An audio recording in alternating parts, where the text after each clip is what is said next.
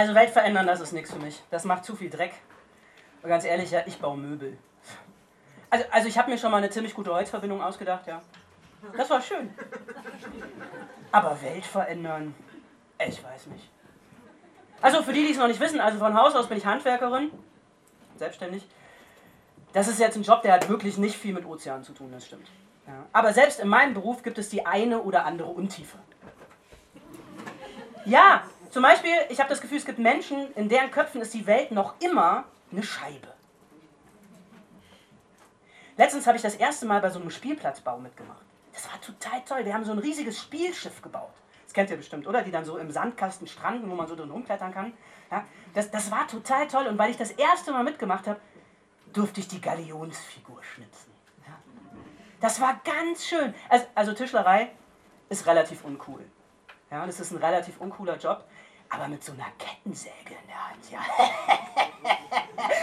das ist total super. Ich habe mich so gefreut. Ich durfte mich sogar entscheiden, was ich mache. Ja? Ich habe mich für einen Seehund entschieden. Dann habe ich angefangen zu schnitzen und das Holz ist geflogen. Es war total super. Am Ende haben es alle für ein Meerschwein gehalten. Es war mir total egal. Ich war super glücklich. Ich habe vor mich hingeschnitzt und an die einzelnen Flossen. Und, und die ganze Zeit hat mir dabei total fasziniert so ein kleiner Junge zugeguckt. Ja, der hat am Rand gestanden bis zum Schluss und dabei zugesehen. Und ich habe weiter geschnitzt und irgendwann hatte ich auch die letzte Flosse fertig und ich fand auch, ja, Meerschwein, aber es war mir total egal. Ich war glücklich, ich war stolz, ja, und dann habe ich mich zu dem Jungen gestellt. Ich war echt, war super stolz, ja. Also würde ich rauchen, ich hätte mir eine Kippe gedreht. So lässig war ich. Ja? Und, und dann habe ich so neben ihm gestanden und dann haben wir uns so zusammen mein Werk beobachtet und dann habe ich so das Gespräch eingeleitet und meinte, hier, abgefahren, oder? Und dann guckt er mich mit offenem Mund an und nickt. Das hat mich ein bisschen verunsichert. Mit so viel Bewunderung hatte ich gar nicht gerechnet. Ja, und dann meinte ich, ja, und, gefällt's dir? Und dann schüttelt er den Kopf und sagt, ich wusste gar nicht, dass Frauen sowas überhaupt dürfen.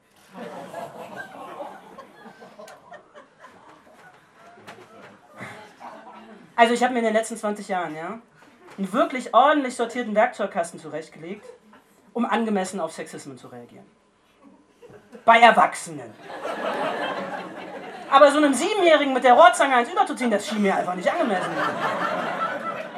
Ja, ich meine, das ist doch auch klar, dass er sich das nicht selber ausgedacht hat. Das hat ja irgendjemand erzählt. Ja klar, aber ich muss da ja trotzdem irgendwie drauf reagieren. Was soll ich denn machen? Soll ich dem blauen Brief für die Erziehungsberechtigten mitgeben? Soll ich dem heimlich nach Hause folgen, feministischen Kackehaufen auf der Matte vor der Tür hinterlassen? Oder soll ich dem beibringen, wie man mit der Rohrzange anständig zuhaut und ihm dann die Erlaubnis geben, dass er das an seinen Erziehungsberechtigten übt? Das fand ich irgendwie alles nicht gut. Ich habe ihm dann einfach ein Bier gekauft und eine Kippe gedreht. Seitdem findet der Frauen richtig lässig.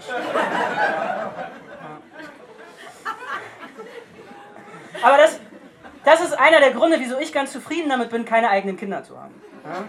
Also jetzt gar nicht wegen der Kinder anderer Leute, die sind völlig okay, die finde ich richtig gut. Ja, was mich nervt, das sind die anderen Leute, die Kinder haben. Die sind so anstrengend, oder? Ey, weil wenn man Kinder hat, dann hängt man ja plötzlich unglaublich viel auf Kindergärten, in Kindergärten oder auf Elterninitiativen rum. Und dann hat man Kontakt mit Menschen, ey, die haben Geschlechter und Rollenbilder da zieht es mir manchmal den BH aus. Ja, die leben Geschlechterklischees mit einer Ernsthaftigkeit. Da gehe ich doch reflexhaft in die Opposition.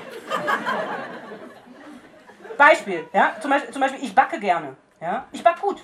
Ich backe so richtig klassisch, ja. Ich kann Frankfurter gefahren, hier Schwarzwälder Kirschtorte vielleicht hier, keine Ahnung. Ich kann das alles, ja, mit allem Shishi, mit Sahnehaube. Ich trage dabei Schürze mit Rüschen ich stehe dazu, ich finde das super. Ja? Aber bei so einem Kindergarten-Sommerfest, ich würde niemals einen selbstgebackenen Kuchen mitbringen. Nee! Im Gegenteil, ich würde mich sofort an den Grill stellen. Ja. Ja, und, und um jedem Klischee zu entgehen, ja, ich würde keine vegetarische Wurst braten. Keine. Nur so echtes Fleisch. Obwohl ich das selber gar nicht esse. Manchmal würde ich so neidisch zum Kuchenbuffet rüber starren. Ja, aber ich würde die Grillzange das ganze Fest über nicht aus der Hand geben. Ja gut, damit, damit erfülle ich natürlich andere Klischees, Lesben-Klischees zum Beispiel. Ja, es ist nicht sonderlich, also es ist halt nicht leicht, keinem Klischee zu entsprechen, das ist schwierig. Und bevor Missverständnisse aufkommen, es stimmt, ja, ich bin queer. Ich habe das bisher ungern auf der Bühne zugegeben. Ich dachte immer, ja, das ist blöd, dann dann nehmen die Leute meine Kritik an Sexismus nicht mehr ernst, dann stecken die mich einfach in die Lesbenschublade. Ja, aber seit ich gemerkt habe, dass mich eine fehlende akademische Ausbildung viel mehr disqualifiziert, bin ich da lockerer geworden.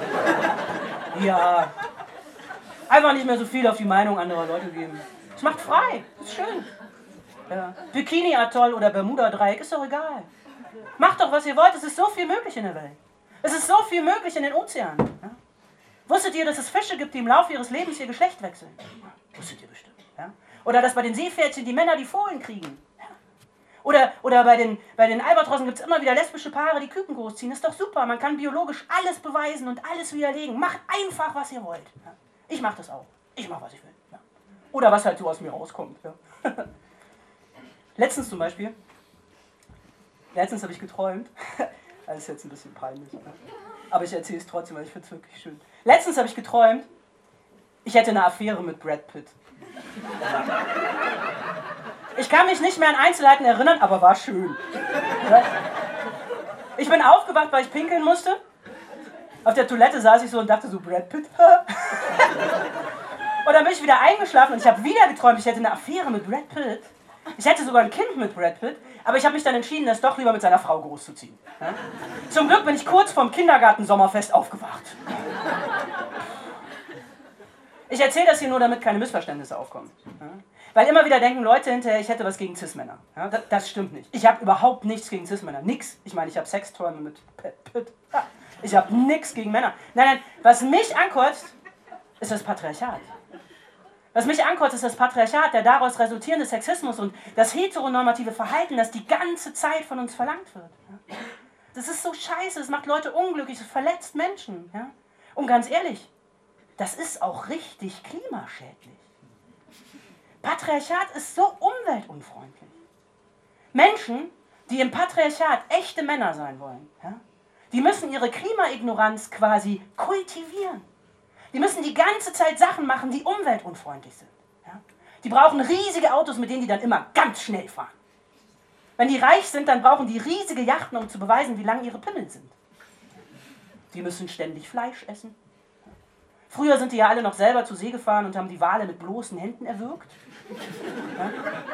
Jetzt geht das nicht mehr wegen des Kapitalismus. Die müssen alle Lohn arbeiten, aber zum Glück gibt es ja industriellen Walfang und die machen aus den Hoden der Wale Potenzpillen für Männer. Oder Krieg. Krieg ist auch eine ziemlich männliche Performance. Und Krieg ist so klimaschädlich. Jetzt, jetzt gar nicht nur Atombomben, die sind natürlich der absolute Supergau, aber auch dieser ganze Kleinscheiß. Ja?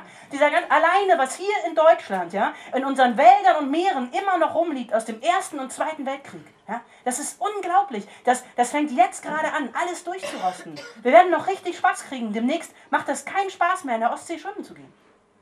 Und dieser ganze Scheiß wird ja immer weiter produziert, ja, von Rheinmetall oder anderen Firmen, die sich eine goldene Nase daran verdienen, diesen ganzen Scheiß überall hin in die Welt zu exportieren, wo es dann umweltunfreundlich sein kann. Aber da können wir jetzt nichts mehr gegen machen, oder? Ich meine, Putin hat angefangen. Da müssen wir jetzt durch. Da müssen wir die Zähne zusammenbeißen. Da sind wir nicht schuld dran. Und wusstet ihr eigentlich, dass Dissertation in Deutschland kein Asylgrund ist? Also wenn ein Mensch nicht für die Armee des eigenen Landes kämpfen will und deshalb fahnenflüchtig wird, das ist in Deutschland kein Asylgrund. Wenn es ein russischer Mann schafft, von der Armee fortzulaufen und hier in Deutschland Asyl beantragt, dann kriegt er das nicht. Wenn er Pech hat, wird er zurückgeschickt. Und was dann mit ihm passiert? Ich habe ja den Verdacht, Patriarchat ist auch für Männer eine richtig fragwürdige Angelegenheit.